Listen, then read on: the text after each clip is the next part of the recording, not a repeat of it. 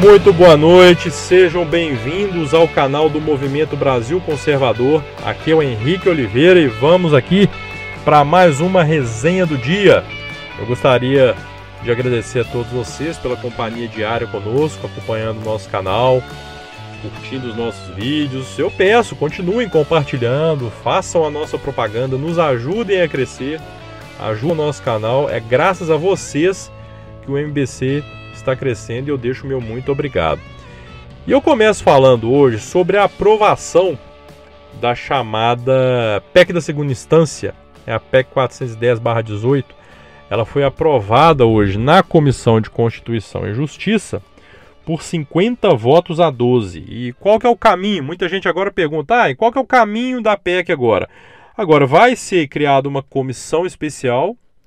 Essa comissão vai ser criada por Rodrigo Maia, então vocês já sabem, né? Tem que ser pressionado, porque se formos depender da celeridade de Rodrigo da mesma forma que foi a, a reforma da Previdência, essa PEC sai em 2080, né? Então vamos cobrar a celeridade. E depois vai ser votado em plenário. Mas eu gostaria de destacar, eu acho que é interessante destacar é, alguns, alguns votos como votaram alguns dos nossos nobres parlamentares é, nessa questão da prisão em segunda instância. Eu, nem, eu acho que eu nem preciso comentar muito, mas é, votar. Vamos observar, né? eu queria apenas destacar como votaram, com, quem votou contra. Não, custou sair, hein? Alguns daqueles que votaram contra é, a prisão em segunda instância. Vamos lá. Clarissa Garotinho, eu acho que eu não preciso entrar em detalhes, de, né, discorrer muito sobre o tema, o porquê de ela ser contra a prisão em segunda instância. Né? José Guimarães, José Guimarães também é contra, lembra? PT, aquele dólar na cueca, vocês lembram, né? Pois é, ele mesmo. Maria do Rosário, Maria do Rosário acha que prisão não resolve, tá, gente? Ela é contra. Para ela, prisão não resolve. É, o negócio é cantar Imagine, soltar a pombinha branca. Ela podia perguntar isso para as pobres vítimas da sociedade que já roubaram três carros dela, né? Três. Pode até pedindo música no Fantástico já. Talíria Petrone. Queria saber se quem votou foi ela mesmo, se foi aquele assessor que ficava buzinando as coisas no ouvido dela lá, né? Ô, gente, sério, sério, não, muito sério aqui agora. Eu queria entender a cabeça da pessoa que vota em Talíria Petrone. Eu, eu, eu queria entender, mas eu não consigo.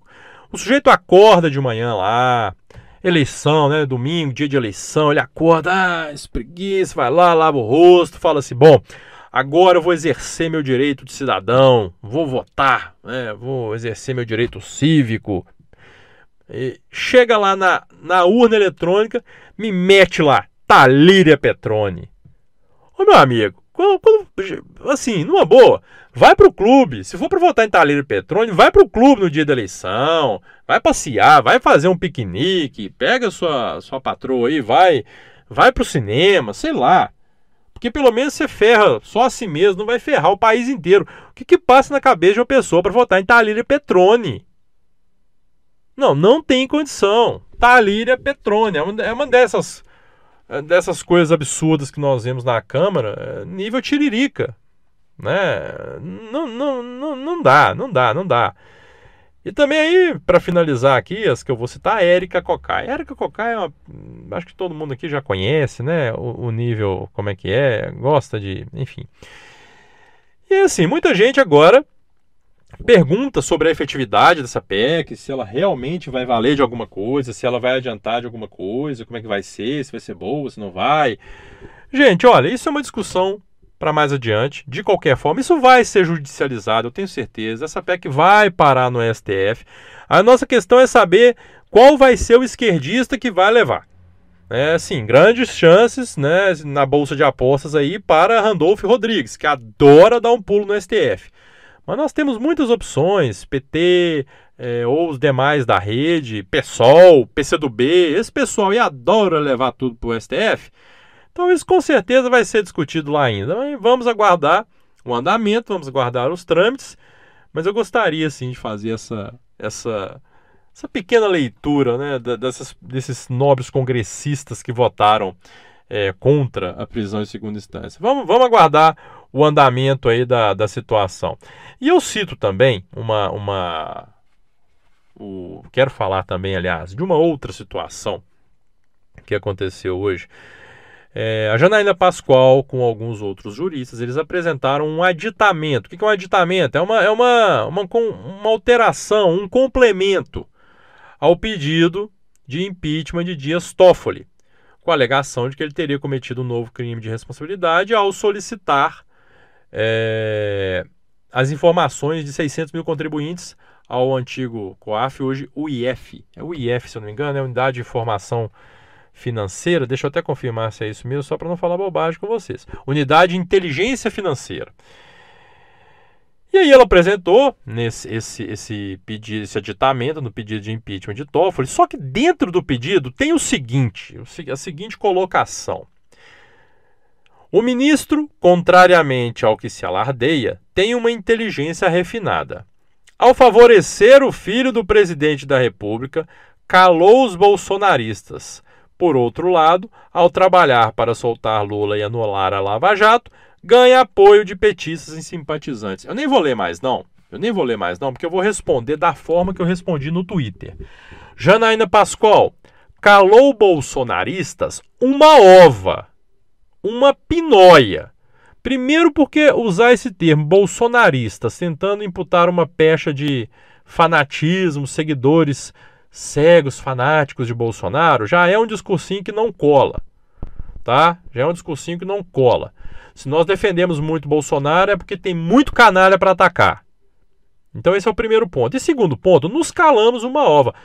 Há quanto tempo nós pedimos impeachment de Toffoli, de Lewandowski, de Marco Aurélio? Há quanto tempo nós fazemos isso? Há quanto tempo nós batemos nessa tecla, querendo impeachment dessa cambada? Me digam, há quanto tempo? E o que aconteceu até hoje? Nada. Nada. Foram apresentados diversos pedidos de impeachment e não aconteceram, não aconteceu, perdão, nada. E aí me vem com esse papinho agora, ai, calou bolsonaristas, só porque nós, depois de anos de espera e não vi, e, e, onde nós não vimos acontecer nada, nós resolvemos adotar outra estratégia e partir para cima de Gilmar Mendes. Agora vem com esse papinho, calou bolsonaristas. Nós sempre cobramos impeachment dessa cambada, sempre. E não resolveu. O que, que nós fizemos? Vamos mudar a estratégia, vamos cobrar de um só e botar esse povo para fazer alguma coisa.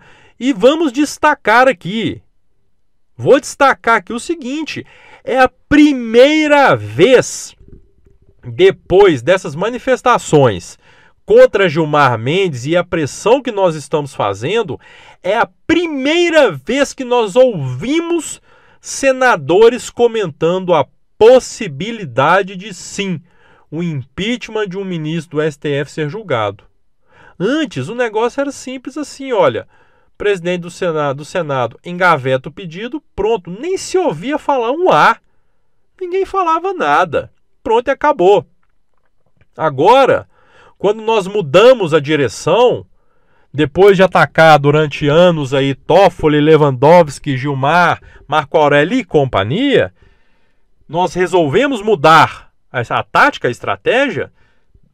Apenas depois disso, nós estamos vendo alguma, alguma coisa acontecer, alguma movimentação. E o que, que esse pessoal faz?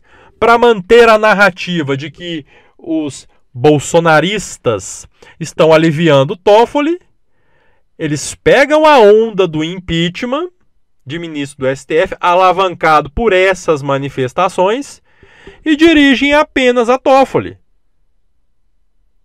Olha, é, é um negócio complicado você você ler uma coisa dessas aqui, porque a gente quer apoiar. Ó, se Deus quiser, de verdade, tomara que passe Tomara que seja catado o impeachment de Toffoli, Lewandowski, Gilmar Mendes, Marco Aurélio, porque olha, Toffoli e Lewandowski também tem motivo de sobra. Só de não se declararem suspeitos em julgamentos do PT, pronto. Pelo histórico de ambos. Então, que passe, maravilha. Mas que parem com esse discursinho canalha. Canalha. Viu, Janaína? Isso aí é um discurso canalha. Mentiroso e canalha de que, ai, calou bolsonaristas, como se nós fôssemos coniventes com essa jossa né, que aí está. Nós mudamos nossa estratégia, sim. Partimos para cima de Gilmar Mendes, sim. Nunca defendemos Dias Toffoli ou aliviamos para ele. Pelo contrário, nós passamos anos cobrando isso e não houve efetividade nenhuma. Nada aconteceu, nada se resolveu. Então, vai tomar banho. Vai pro inferno falar uma coisa dessa. De que nós estamos aliviando para Dias Toffoli. Tem que ser muito imbecil para não só para acreditar como para defender esse tipo de tese, como tem muita gente fazendo por aí. Ou é imbecil ou é canalha. Aí a opção fica por cada um de vocês, vocês decidem como nomear cada um desses indivíduos, não é mesmo? E outra coisa, eu tenho mais dois assuntos para falar. Rodrigo Maia. Esse mesmo que nós temos que cobrar pelo andamento agora né, da, da PEC da prisão em segunda instância. Rodrigo Maia deu uma declaração dizendo que quer incluir o Bolsa Família na Constituição. Meu Deus do céu! Pelo amor de Deus, isso é a coisa mais absurda e mais idiota que eu já ouvi da boca do Rodrigo Maia. Pelo amor de Deus, gente. O Bolsa Família é um negócio que ele, nós temos que torcer para ele acabar, para não ter mais. Por quê? Porque isso quer dizer que o país evoluiu, o país caminhou e não precisa mais sustentar as pessoas. As pessoas podem conseguir o próprio sustento. Isso quer dizer que o país cresceu. Então nós temos que torcer para o Bolsa Família um dia acabar. Por falta de gente para receber, se Deus quiser. E o que, que o cara quer fazer? Meteu esse negócio na Constituição. Pelo amor de Deus, é uma demoga... De... Noa! é uma demagogia absurda. Ridícula. Olha, e, e, vamos deixar claro, eu sou favorável ao Bolsa Família. Tá? Sou favorável desde que. Desde que o Bolsa Família seja sem um tempo determinado, seja por tempo indeterminado, em, em ocasiões excepcionalíssimas. O Bolsa Família, para mim, sabe por quê? Porque senão vira aposentadoria. Quantas vezes nós ouvimos falar aí de gente, declarou, saiu na imprensa algumas vezes, ah, agora não preciso trabalhar na roça mais porque eu tenho Bolsa Família, para que, que eu vou trabalhar? Então, peraí, não pode. Ó, Bolsa Família não é aposentadoria. Então, mesmo porque o governo, existem programas assistenciais a pessoas sem renda. O LOAS, por exemplo. Não é? Então, Bolsa Família não é aposentadoria. Então, eu acho que só em casos muito excepcionais, obedecendo a certos né, critérios determinados, que ele poderia ser um benefício sem um prazo estipulado. Esse é o primeiro ponto. Segundo lugar, tem que ser um prazo definido. Sei lá, o Bolsa Família vai ser por dois, três anos no máximo. Até a pessoa poder se reerguer, a pessoa poder arrumar um trabalho, poder se sustentar. Porque senão vira aposentadoria. E aí, a partir do momento que a pessoa é, conseguiu um trabalho, ela não vai precisar mais do Bolsa Família. Como acontece muitas vezes, aquelas pessoas que têm bom senso, que recebem o benefício, vão lá, conseguem um trabalho, elas se desligam voluntariamente e essas merecem um aplauso, por isso é bom senso, é honestidade. Mas e o bando de folgado que continua recebendo caladinho lá? E as fraudes? Então, o Bolsa Família, para mim, ele tem que ser revisto. Ele tem que ser revisto. Deveria ser. Eu sei que é difícil acontecer isso, mas deveria ser. Deveria ser totalmente modificado. Porque se ele fosse modificado, a esquerda usaria isso como uma arma política para falar que Bolsonaro acabou com Bolsa Família blá blá blá blá blá, aquela baboseira toda. Mas deveria ser. Mas então, o fato é que essa imbecilidade de Rodrigo Maia de querer colocar Bolsa Família na Constituição, pelo amor de Deus. Pelo amor de Deus. É, isso é uma coisa absurda. Isso é, isso é ridículo. Não existe isso. Tomara que essa imbecilidade não vá para frente. Né? Tomara que isso não vingue. E eu fecho, eu fecho o dia, né? fecho aqui a nossa resenha. Ô, gente, é... a canalice não tem tamanho. Agora, a nova dessa imprensa canalha né? é o factoide, é bater na tecla. Ai, mas é investigação. Olha, pelo amor de Deus, não caia nessa de. É, é, ah, mas estão apenas divulgando a investigação. Ah, tem dó. conversa para boi dormir. Se você acredita nisso, o cérebro tá rateando aí. Pera aí. Porque hoje sai a notícia lá do divulgado pelo Kennedy Alencar, ele, né, e quem não conhece Kennedy Alencar pode só dar um, uma olhadinha na linha editorial dele, dá uma olhadinha no Twitter, Google, e vocês vão entender. É da mesma linha de Mônica Bergamo, que também replicou bem a notícia. Mônica Bergamo, sabe aquela? Que se, quando é para falar de Lula, ela até esquece o caps lock ligado lá no Twitter. Ela parece até o Lobão digitando, né? Que só digita com o caps lock ligado. Então, quando a Mônica Bergamo vai falar do Lula, ela empolga tanto que ela ativa o caps lock lá e começa, né? Então você já tem noção do nível editorial dessa turma aí. Agora, o novo discurso, a nova narrativa é atrelar né, Carlos Bolsonaro ao assassinato de Marielle. Aí vem o Kennedy Alencar. Polícia trabalha com tese de participação de Carlos Bolsonaro na morte de Marielle. Ai, meu Deus do céu. É aquele negócio. É, é, primeiro tentaram colocar o Flávio Bolsonaro no meio. Mas a narrativa era tão idiota que não colou. Aí depois passaram, tentaram passar para o Bolsonaro, colocar o Bolsonaro no meio. Né, com a história lá do seu Jair. Mas a narrativa também era tão idiota que também não colou, evidentemente. Tanto que o porteiro lá até já deu depoimento lá falando que não tinha nada daquilo, que ele não viu nada de seu Jair, que ele se enganou.